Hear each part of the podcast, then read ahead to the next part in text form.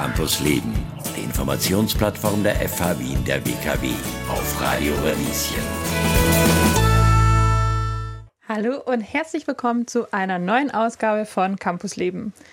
Ich habe heute ein schönes und abwechslungsreiches Programm für euch.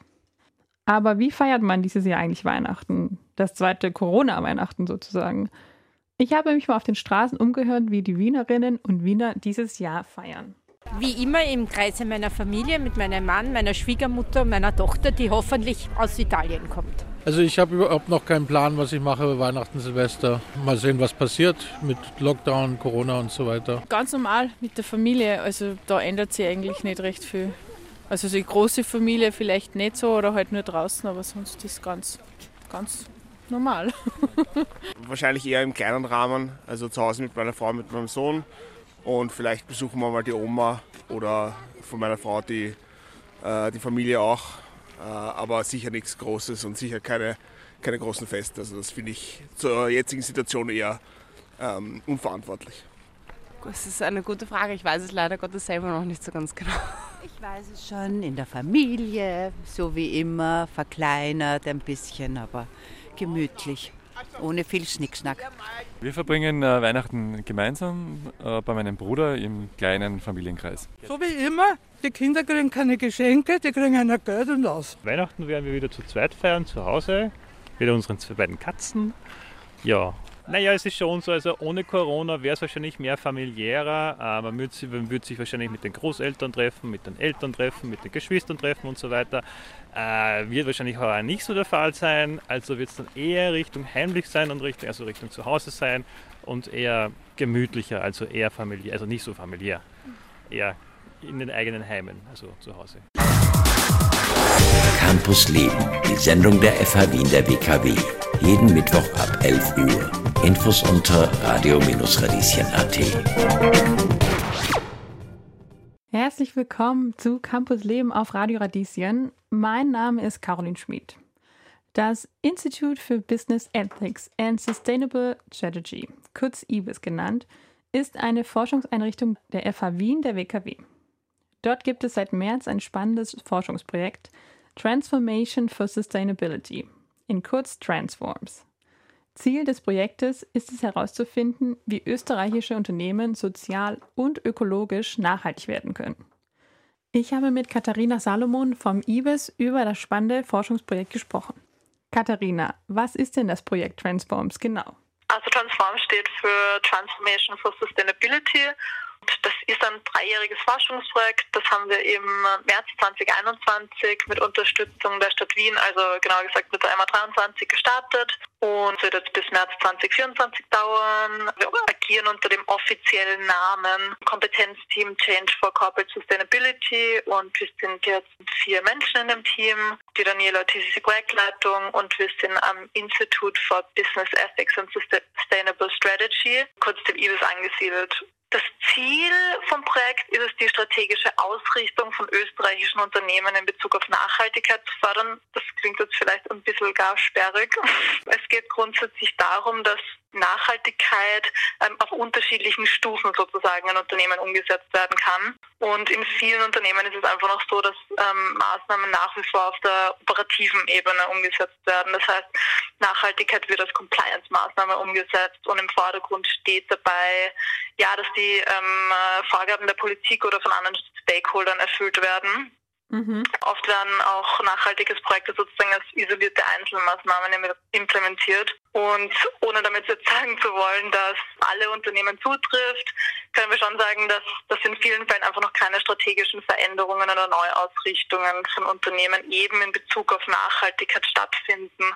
Und das ist einfach ein großes Versäumnis, weil genau ja in dieser strategischen Neuausrichtung irrsinnige Chancen auch für, für einen langfristigen Unternehmenserfolg stecken. Mehr und mehr Unternehmen erkennen, dass es, dass es was braucht, dass es eben die strategische Nachhaltigkeit braucht, eben auch für die Wettbewerbsfähigkeit. Viele wissen es, aber sie wissen auch nicht genau, wie sie das bewerkstelligen können, beziehungsweise was sie dazu brauchen. Unser Projekt ist auf drei Säulen aufgebaut. Das ist ähm, einerseits die Forschung, dann der Wissenstransfer in die Praxis und der Wissenstransfer in die Lehre. Also in unserer Forschung ähm, gehen wir konkret der Frage nach, welche Kompetenzen, beziehungsweise genauer gesagt eben diese strategischen Veränderungskompetenzen Unternehmen brauchen, um nachhaltiger bzw. innovativer zu werden. Und wir forschen auch, wie Unternehmen diese Kompetenzen entwickeln bzw. fördern können. Gerade sind wir dabei, so ein theoretisches Rahmenmodell zu entwickeln. Das werden wir jetzt auch bald empirisch testen, gemeinsam mit Unternehmen. Die zweite Säule ist der Transfer in die Praxis, weil eben, wie gesagt, ähm, erforschen wir nicht nur, welche Kompetenzen es braucht, sondern auch eben die Unternehmen, die tatsächlich auch entwickeln können und nutzen können. Bereits im Projekt leiten wir dann eben mit unseren Partnerunternehmen ähm, konkrete Maßnahmen und Schritte ab. Uns ist auch ganz wichtig, dass die Forschungsergebnisse in Form von Fachvorträgen, ähm, Beiträgen in Zeitschriften etc. aufbereitet werden. Das heißt, das Wissen, das wir generieren, soll auch anderen Unternehmen sozusagen bei der Transformation unterstützen. Mhm. Die dritte Säule ist dann der Transfer in die Lehre bin gerade dabei, ein Qualifizierungsprogramm für sogenannte Change Agents for Sustainability, also Menschen, die den Wandel Richtung Nachhaltigkeit unterstützen möchten, an der FH zu entwickeln. Und das wird ein freiwilliges Zertifikat für Masterstudierende sein. Nebenbei betreuen wir auch Masterarbeiten und hier ist auch unser Fokus, ganz stark in Kontakt zur Praxis zu sein. Das heißt, wir muntern Studierende eben mit Unternehmen zusammenzuarbeiten, unterstützen sie dabei bei der Vernetzung und eben auch ihre Arbeiten zu veröffentlichen, wenn sie das möchten. Also ganz schön, ganz schön viel zu tun bei euch. es ist auf jeden Fall ein ambitioniertes Projekt, auf jeden Fall machbar in der Zeit, die wir haben. Okay, perfekt. Ich habe gelesen, dass ihr die Unternehmen sozial und ökologisch nachhaltig machen wollt. Stimmt genau. das jetzt mal? Und was genau ist denn mit sozial nachhaltig gemeint? Ganz allgemein im Zentrum von sozialer Nachhaltigkeit stehen eben Begriffe wie Gerechtigkeit und Chancengleichheit etc. Und in Bezug auf Unternehmen kann das auch ganz viel heißen eigentlich. Es geht dabei um Themen wie Gesundheit, um Sicherheit, es geht um angemessene Arbeitszeiten, um angemessene Bezahlung. Es geht aber auch darum, dass zum Beispiel Frauen und Männer dieselben Chancen haben, zum Beispiel bei der Übernahme von Führungspositionen. Das heißt, Aspekt der sozialen Nachhaltigkeit wird oft noch nicht in Zusammenhang gestellt mit unternehmerischer Nachhaltigkeit, ist aber ein ganz integraler Teil dessen. Wie offen sind denn die Unternehmen in Österreich für solche Änderungen? Also ganz grundsätzlich, wie offen sind sie, ist eine gute Frage. Ähm, sie werden in Zukunft auf jeden Fall offen dafür sein müssen, mhm. weil es einfach auch gesetzliche Grundlagen gibt, die zu erfüllen sind. Was sind denn so die ersten Schritte, die ein Unternehmen machen kann, um nachhaltiger zu werden, jetzt auf mhm. ökologischer. Seite oder sozialer? Grundsätzlich macht es Sinn, so eine Art Roadmap anzulegen und dann mal abzustecken, ja, wo stehen wir aktuell, was haben wir vor, welche Schritte sind nötig und es kann zum Beispiel dadurch erfolgen, dass der Wertschöpfungsprozess analysiert wird. Das heißt, man schaut sich an, welche Auswirkungen haben meine Aktivitäten und auch wie ähm, kann ich die nachhaltigen Auswirkungen beseitigen. Das folgt dem sogenannten Do-No-Harm-Prinzip.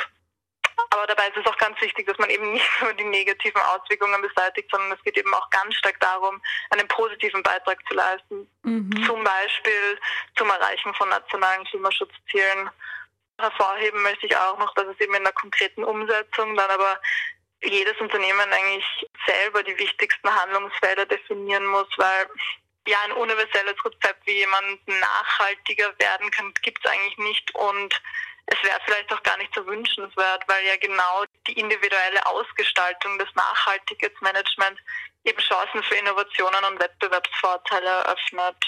Ist denn jedes Unternehmen in der Lage, sozial und ökologisch nachhaltig zu werden?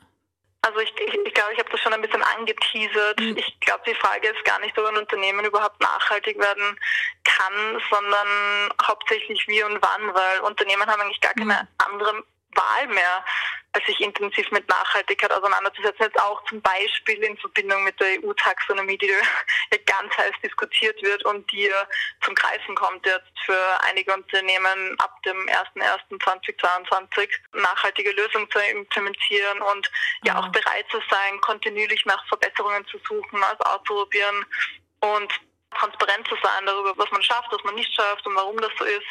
Ein entscheidender Faktor können natürlich auch Kooperationen sein, wenn Ziele scheinbar nicht ähm, alleine erreicht werden können. Alles klar. Dann vielen Dank, Katharina Salomon. Campus Leben, die Sendung der FH Wien der WKW. Jeden Mittwoch ab 11 Uhr.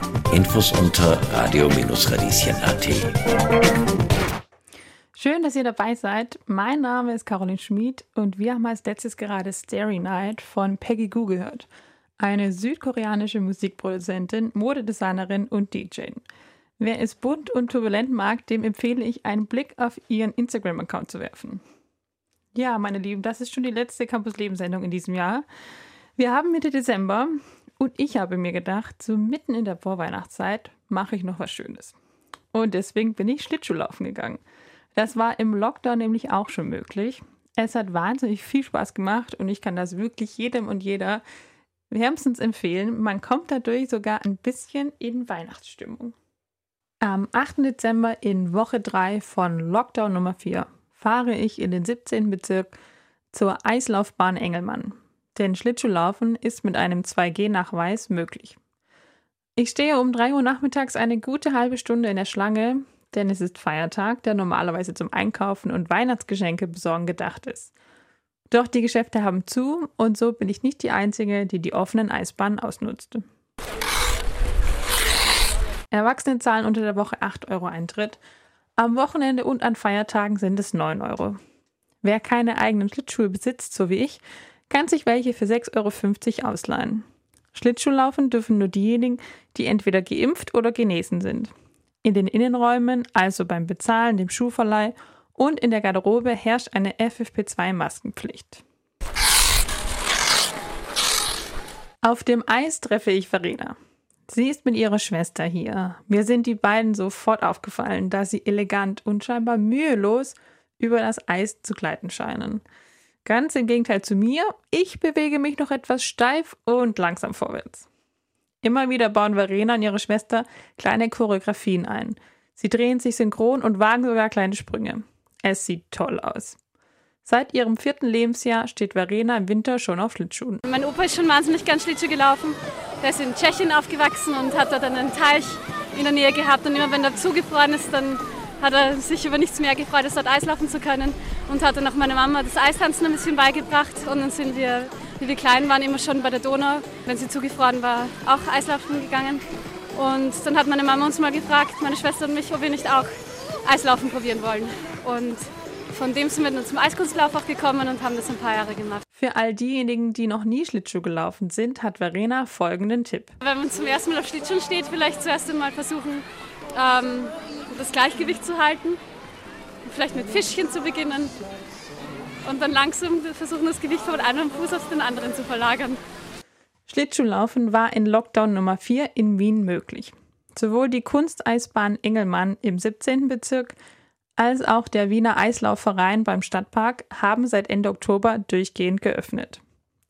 Für manch einen mag das nicht streng genug sein, doch für Verena ist das Schlittschuhlaufen besonders während des Lockdowns etwas Schönes – das man mit einem Spaziergang im Park nicht vergleichen kann. Ich bin durch den Engelmann dann wieder draufgekommen, ähm, weil ich gemerkt habe, gerade im Lockdown ähm, gab es halt nicht so viele Beschäftigungen, die man machen kann, konnte. Und Engelmann hatte trotzdem offen oder Eislaufplätze allgemein.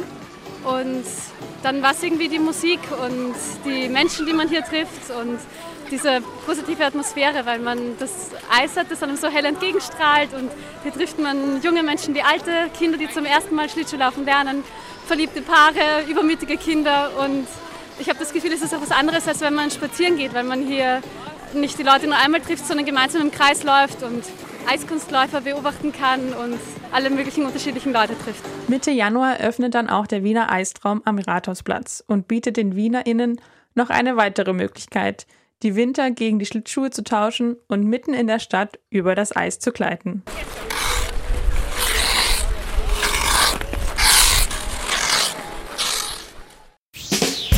Campus Leben, die Informationsplattform der FH Wien der WKW auf Radio Radieschen.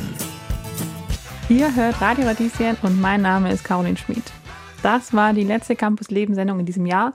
Ich wünsche euch schöne Feiertage. kommt ein bisschen zur Ruhe, erholt euch und habt es fein. Wir hören uns im nächsten Jahr wieder. Campus Leben, die Sendung der FH Wien der WKW. Jeden Mittwoch ab 11 Uhr. Infos unter radio-radieschen.at.